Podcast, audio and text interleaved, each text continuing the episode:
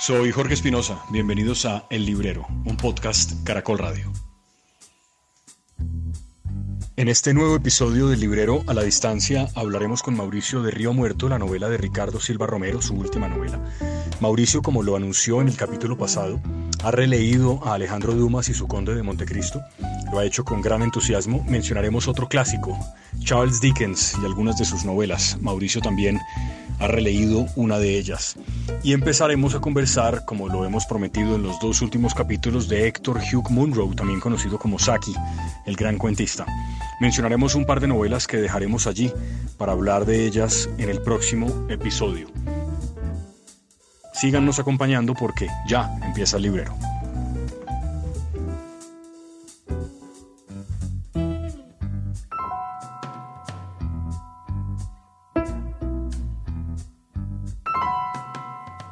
Jorge, pues aquí sigo recluido en las montañas de la sabana de Bogotá.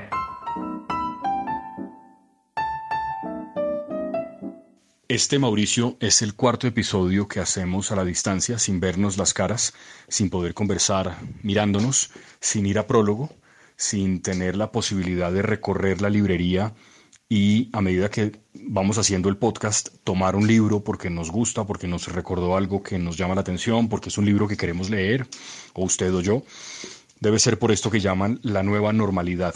Quedamos con algunos pendientes en el último programa. Yo hace dos programas vengo hablando de Saki, pero no hemos realmente hablado de él. He hecho algunas de las tareas que usted me puso. Terminé Salvar el Fuego de Guillermo Arriaga. Me pareció una novela extraordinaria. Creo que ya lo había anticipado lo había dicho en el programa pasado, aunque creo que no lo había terminado todavía. Estaba empezando a leerla, pero me gustó mucho la novela de Guillermo Arriaga. Creo que es... Hombre, yo no leí las otras novelas que, que estaban concursando, pero sí decir que la novela Salvar el Fuego ganó el premio por primera vez en la historia de la Alfaguara de manera unánime. Todos los jurados votaron a favor de la misma novela.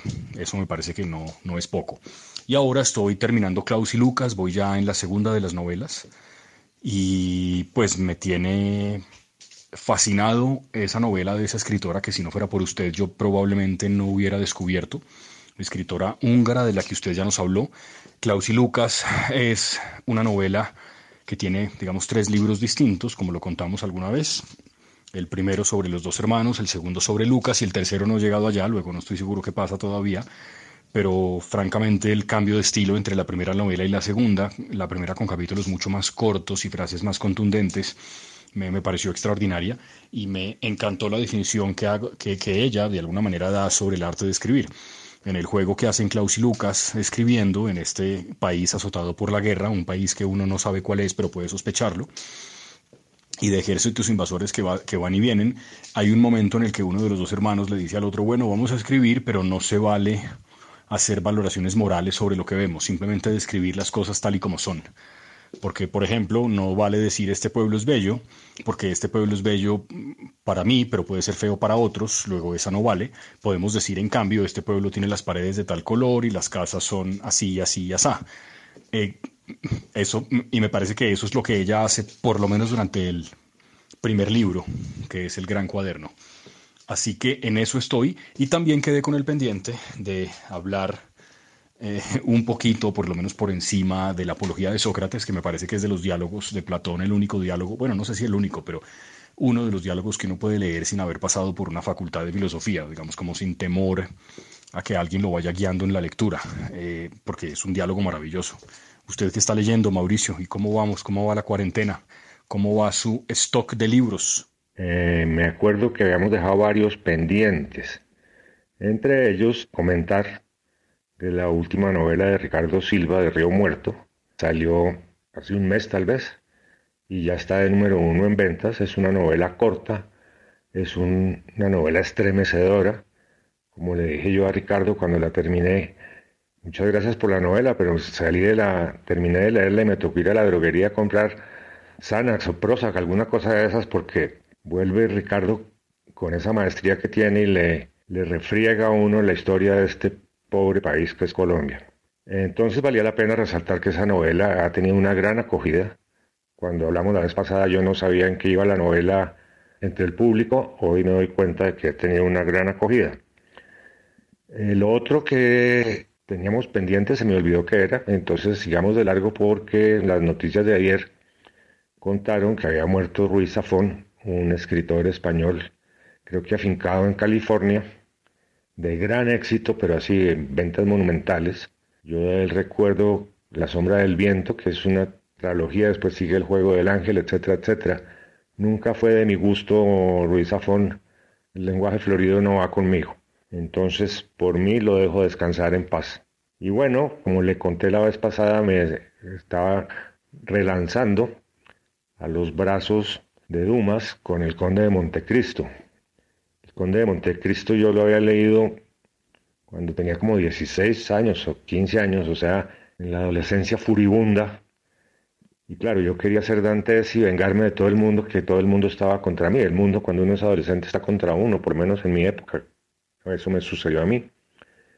Y esta vez lo leí muy despacio, con un deleite absoluto, Jorge. Realmente yo hacía mucho tiempo no me releía un libro, no me acordaba de casi nada, es la verdad.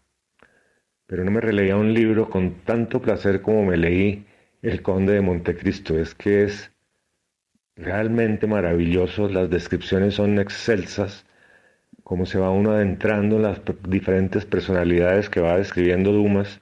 El señor Danglars, el eh, posadero este, eh, el maldito Fernández, Mercedes, Villefort, etcétera, etcétera, es realmente maravilloso. Yo le voy a recomendar a todos mis amigos lectores que se lo vuelvan a leer, aunque cuando se lo he recomendado a uno que otro me miran como con una sonrisa condescendiente, pero es que realmente es maravilloso. Estoy feliz de haberme vuelto a leer ese libro. Y de ahí me salté a leer la segunda novela de Manuel Vilas, recientemente publicada, finalista del Premio Planeta, que se llama Alegría. Me parece un tanto irónico el, el título dado el contenido de la novela. Ya más adelante le contaré por qué. Ya la terminé, la estoy dejando de cantar. Son esas novelas que uno cuando termina no sabe si sí le gustó o no le gustó. Tiene unos pasajes bellísimos y maravillosos, pero es dura, a pesar de su título es dura. Esta cosa de este tipo con la culpa que lo persigue y con ese amor hacia sus padres y ese transcurrir a través del mundo como arrastrándose. Ah, no, no, no, no, tengo que dejarla de cantar más. Yo creo que va a tocar esa novela, a hablarla con calma en el siguiente programa. Quizás si estuviéramos en la librería caminando a través de los libros, entre los dos podríamos ir desmenuzando la novela y mirándola más de cerca. Y ayer arranqué a leer un libro, la última novela de Dickens que se llama Nuestro amigo común. Yo de Dickens solo creo que he leído dos o tres cosas. Obviamente los cuentos de Navidad. Obviamente historia de dos ciudades. Y tal vez Oliver Twist. Yo no creo haber leído nada más de Dickens. Y empecé a leer este. Bueno, ahí voy en mis primeras 100 paginitas. Es un libro largo, tiene mil y pico de páginas. Entonces tengo con qué entretenerme por estos días de reclusión, que creo que se van a poner muy severos después de lo que todos lo vimos ayer en las noticias con el famoso día sin IVA. Pero bueno, Jorge, sigamos adelante así, así no, no nos estemos mirando. Como le cuento, yo siempre he sido un fervoroso seguidor de Saki, me ha gustado mucho, junto con Woodhouse. Y incluso en la librería dictamos un, un curso sobre Saki, lo dictó Jorge Iván Salazar, y a mí me parece un escritor muy divertido, los cuentos me parecen extraordinarios, pero como usted los tiene fresco, cuéntenos, cuéntenos de él. Mucha información, muchos libros, quiero decir un par de cosas de, Dickens, pero sí, en orden, antes de preguntarle un poco más por, por Dumas y, y por el Conde de Montecristo, Saki Héctor Hugh Monroe. Saki, por supuesto, no era el nombre real, es simplemente el nombre que él escogió para publicar sus novelas. Saki murió de una manera trágica en 1916 porque se alistó en la Primera Guerra Mundial en 1914. Le dijeron, seguramente por su condición física y por su estructura, que era mejor que sirviera en un, en un oficio administrativo. Él se negó, quería ir en todo caso a la guerra y en 1916 le pegaron un tiro en la cabeza y murió. Él había dicho alguna frase así como que él no le gustaba la posteridad porque tenía la mala maña de quedarse siempre con la última palabra que pues es una frase, pues digamos, brillante, un apunte brillante. Y se hizo sobre todo muy famoso por sus cuentos, aunque también escribió ensayo político y creo que incluso algo de teatro, pero lo que más he leído yo al menos son los cuentos. Tiene cuentos, eh, algunos que son, digamos, cuentos de terror, un poco siguiendo la línea de otros escritores, como, no sé, como probablemente Guy de Maupassant, eh, y como algunos otros escritores, como, digamos, de la época, aunque probablemente Saki era mucho más joven que Maupassant. Y tiene también cuentos de humor o, de fantasía en, las, los que pueden pasar cosas absurdas. Por ejemplo, tiene un cuento de un gato que habla porque hay un señor en una reunión. Eh, muchas veces los cuentos de Saki, y creo que un poco se burla de toda esa ceremonia de la clase alta de su época, ocurren en unos grandes palacetes o en unas casas antiguas, digamos, hiperdecoradas, siempre con unas señoras que eh, están vestidas de una determinada manera y que tienen una determinada manera de referirse al mundo y a la gente y, son siempre como digamos esta burguesía alejada como de las cosas que en realidad pasan. Y, y, también ocurren cosas dentro de esas reuniones que son insólitas como la historia de este científico que dice que ha descubierto la manera de hacer que los gatos hablen y que tiene un gato que lo puede demostrar y entonces el gato en efecto demuestra que él puede hablar. Y probablemente uno de los cuentos más famosos de Saki es un cuento que creo que todos los que tenemos, eh, que, estamos casados o que tenemos algún tipo de relación de pareja, podemos descubrir o, identificarnos con él. Y es que eh, en algún momento el esposo pelea con la esposa, están ambos de un ánimo perro, pero él quiere reconciliarse porque le cuesta mucho, digamos, vivir la vida sin que su esposa esté con él y le converse, así que él vuelve de nuevo a la sala con una pequeña taza de té y empieza como a conversarle, pero él se da cuenta de que ella no quiere perdonarlo y que, y que pues no, no sabe muy bien qué hacer hasta que finalmente descubre qué es lo que ocurre. Ese es un cuento muy famoso. Y Isaki pues era un gran personaje que murió muy joven, como mucha gente que murió durante aquellos años en los que coincidieron Primera Guerra Mundial, eh, gripe española, justo ahora que tanto la recordamos, y la Segunda Guerra Mundial. Así que Héctor Hugo Munro es, pues es un gran escritor de cuentos de un género que yo creo que es fascinante porque es un género que uno puede leer de manera, digamos, muy veloz, ¿no? Y, yo creo que fue un escritor que, que, pues bueno, es tan importante o fue tan importante que han pasado 100 años de su muerte, un poco más ya, 104 años de su muerte y seguimos hablando de él, ¿no? De manera que muy recomendado.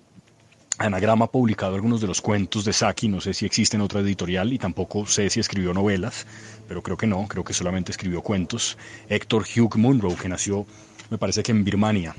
Eh, sobre Dickens le quería decir, Mauricio, que uno de mis libros favoritos, probablemente si yo hago una lista de mis 10 novelas favoritas, en esas 10 novelas está Tiempos Difíciles.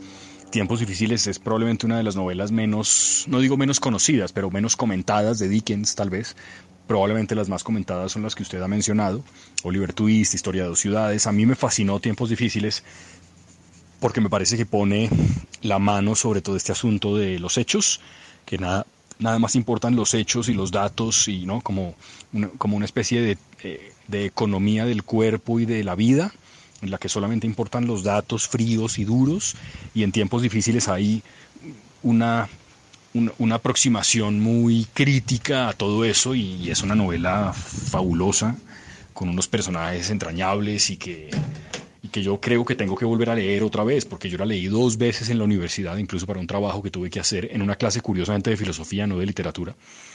Y, y es Dickens, pues hombre, gran maestro, ¿no? Digamos, de los grandes clásicos de la literatura, pues Dickens, y a mí esa novela, Tiempos Difíciles, me, pareció fascinante. Ahora que estaba tratando de recordar sobre la marcha, creo que en efecto tengo que volver a, a leerla. Eh, de pronto me pasa lo mismo que le pasó a usted con El Conde, ¿no? Y es que la voy a volver a leer con, con, esa, con ese entusiasmo con, con el que usted ha descrito El Conde. Pues Jorge, ahora que usted menciona a Saki y la ironía de Saki sobre la aristocracia inglesa de comienzos del siglo pasado, pues eh, en las primeras 100 páginas de nuestro amigo común de Dickens, que como le dije es la última novela de él, hay una cena en casa de un tipo que es un nuevo rico, donde llegan unos personajes que no se conocen entre sí y que confunden incluso al, anfitrión. Y ahí la, la escena es una sátira impresionante eh, contra la aristocracia inglesa. Pues el camarero que está sirviendo los vinos y la comida lo denomina como el analista químico que se burla mentalmente de los que están tomando los licores porque piensa para adentro, ja, si supiera qué contiene. Y que le queda a uno la duda, ¿será que el tipo le hizo algún cambio? ¿Será que eso no es un madeira? Etcétera, etcétera. Pero volviendo a Saki, sí, era un tipo extraordinario, esos cuentos de animales son buenísimos. Las historias de Reginald en Rusia son para morirse de la risa.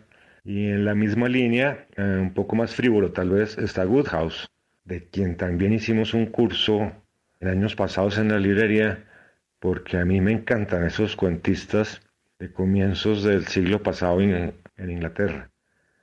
Eh, creo que vamos a tener que en el futuro hacernos unas buenas lecturas del uno y del otro y de otros más que se me escapan ahorita para dedicarnos un programa. Invitamos a alguien para hablar de, estos, de estos tremendos cuentistas ingleses. Y un poco eh, si usted mira lo de Kingsley Amis, ha heredado mucho de esos cuentistas, entonces podemos incluirlo aunque es un poco más reciente.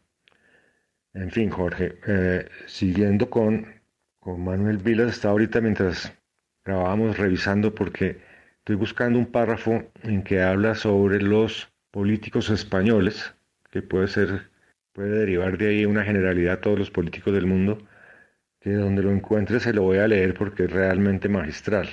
Y mientras revisaba el libro me estoy acordando, tiene, tiene remembranzas a lo largo del libro de muchos escritores, tiene de Proust porque amaba el silencio, de la poesía de Vilarino, de Viraliño, de Antonio Machado, de obviamente de García Lorca, inclusive habla hasta de Héctor Abad en el camino de, lo que está escribiendo. Y tiene un pasaje muy lindo sobre el suicidio, en el cual pues menciona obviamente varios eh, escritores como Hemingway, pero tiene un pedazo dedicado a Salvador Allende, absolutamente precioso, que valdría la pena echarle una leída. Si lo encuentro rápidamente le leo un pedacito.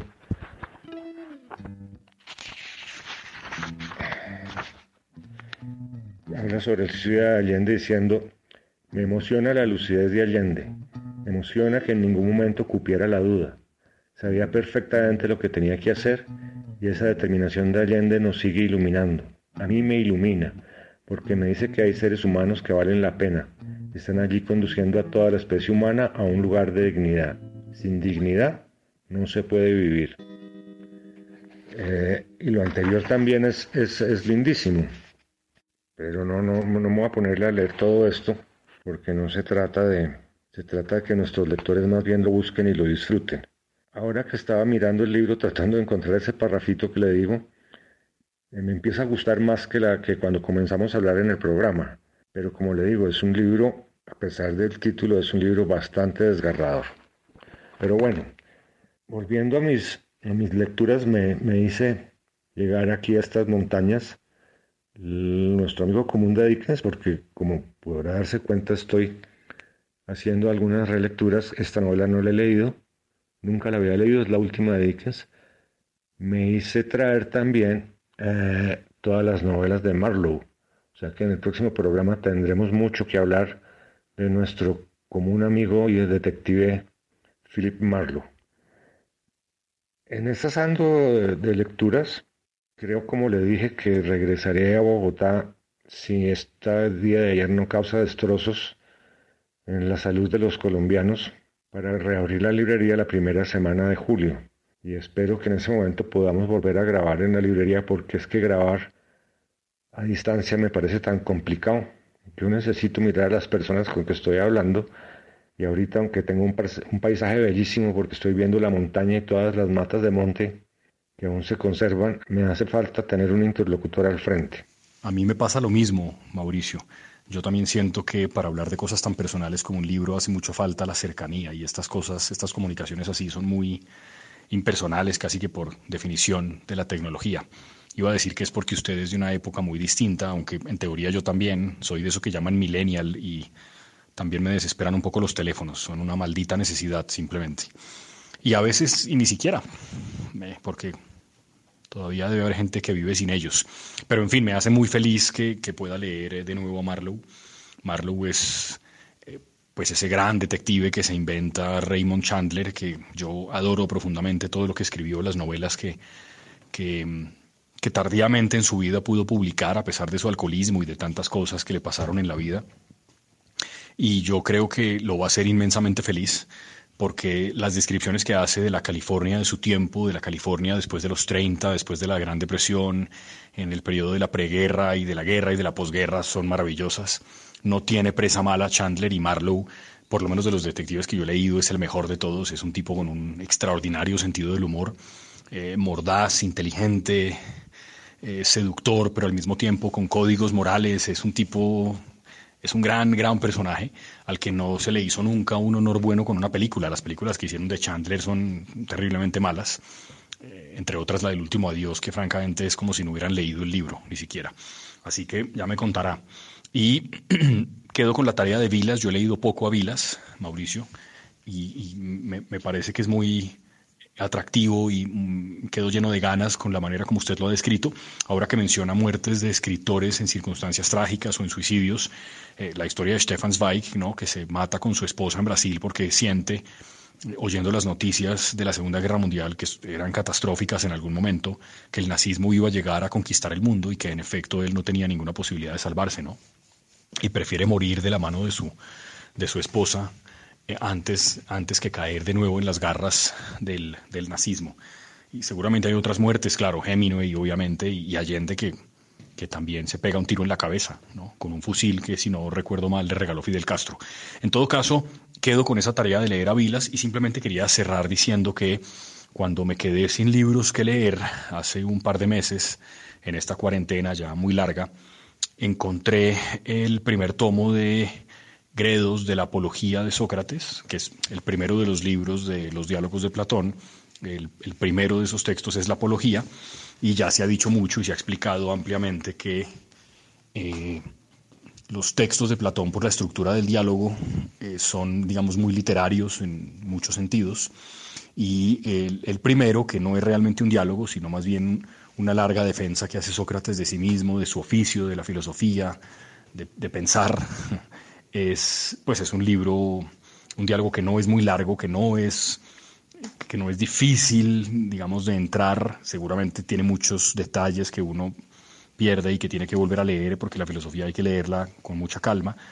Pero pues es un diálogo que me gusta mucho porque es un poco la demostración de que el mundo era cruel e injusto hace 2500 años y lo sigue siendo hoy, ¿no? A Sócrates lo juzgan por dos delitos, por impío, por no creer en nada, o por creer al menos en los dioses equivocados. En eso Sócrates, que era un gran maestro de la argumentación, hace caer a su interlocutor. Y paralelamente eh, también lo juzgan por esa tontería de corromper a los jóvenes, porque los incordiaba, los molestaba, los paraba en las calles y les preguntaba cosas que eran incómodas. Mencionan Alcibiades, que, es un diálogo de esos que, yo creo que no eh, está muy claro en la literatura platónica, si sí es o no de Platón realmente, eh, pero, pero pues que tiene que ver con eso, ¿no? con la juventud y con la manera como la juventud afrontaba la política y la preparación a los que los sometía Sócrates. Y también es la demostración de que hay hombres que han nacido antes del tiempo que podría haberlos valorado mucho más, y creo que es el caso de Sócrates, de manera que lo único que recomendaría si lo van a leer es que traten de buscar una buena traducción, porque eso sí es muy importante. Es importante siempre, pero sobre todo en textos clásicos como esos es importante que la traducción sea precisa. Espero que nos podamos ver nuevamente en un par de semanas. Mauricio, le mando un gran, gran abrazo. Como siempre, es un gran placer oírlo hablar de libros. Pues Jorge, para despedirnos, creo que cambió un poco, se me ha aclarado la, la opinión sobre el libro en la medida que hablábamos sobre el libro de Vilas repasar los capítulos buscando el fragmento que le quiero leer. Tal vez no lo he dicho, pero este es un libro de capítulos muy cortos y de vez en cuando tiene algunos en que se alarga un poco más. Tiene una, un capítulo en que habla de Felipe González y habla muy bien de Felipe González y de la democracia y la democracia española y sobre la monarquía y tiene un pedacito en que se refiere a la clase política española que yo creo que se puede extender a la clase política colombiana y de muchos otros países. Dice así, nunca tendremos el poder adquisitivo de los suizos, porque somos españoles, porque venimos de un país con élites políticas corruptas, inútiles, negligentes, vagas y megalómanas, que no se dan cuenta de lo esencial, y lo esencial es que en Suiza se gana más dinero que en España por el mismo trabajo. La vagancia es peor que la corrupción. La vagancia de los políticos españoles se basa en ocupar un despacho y desde allí ver pasar la vida sin intervenir en ella. Piensan que en la vida ya intervienen los funcionarios y los trabajadores, que para eso les pagan. Eso piensan los políticos españoles. Entonces, Jorge, seguimos en sintonía. Espero que la próxima vez podamos hablar no solo de Dickens, sino de Marlowe y de otras cosas maravillosas y ojalá lo podamos hacer frente a frente. Un abrazo inmenso.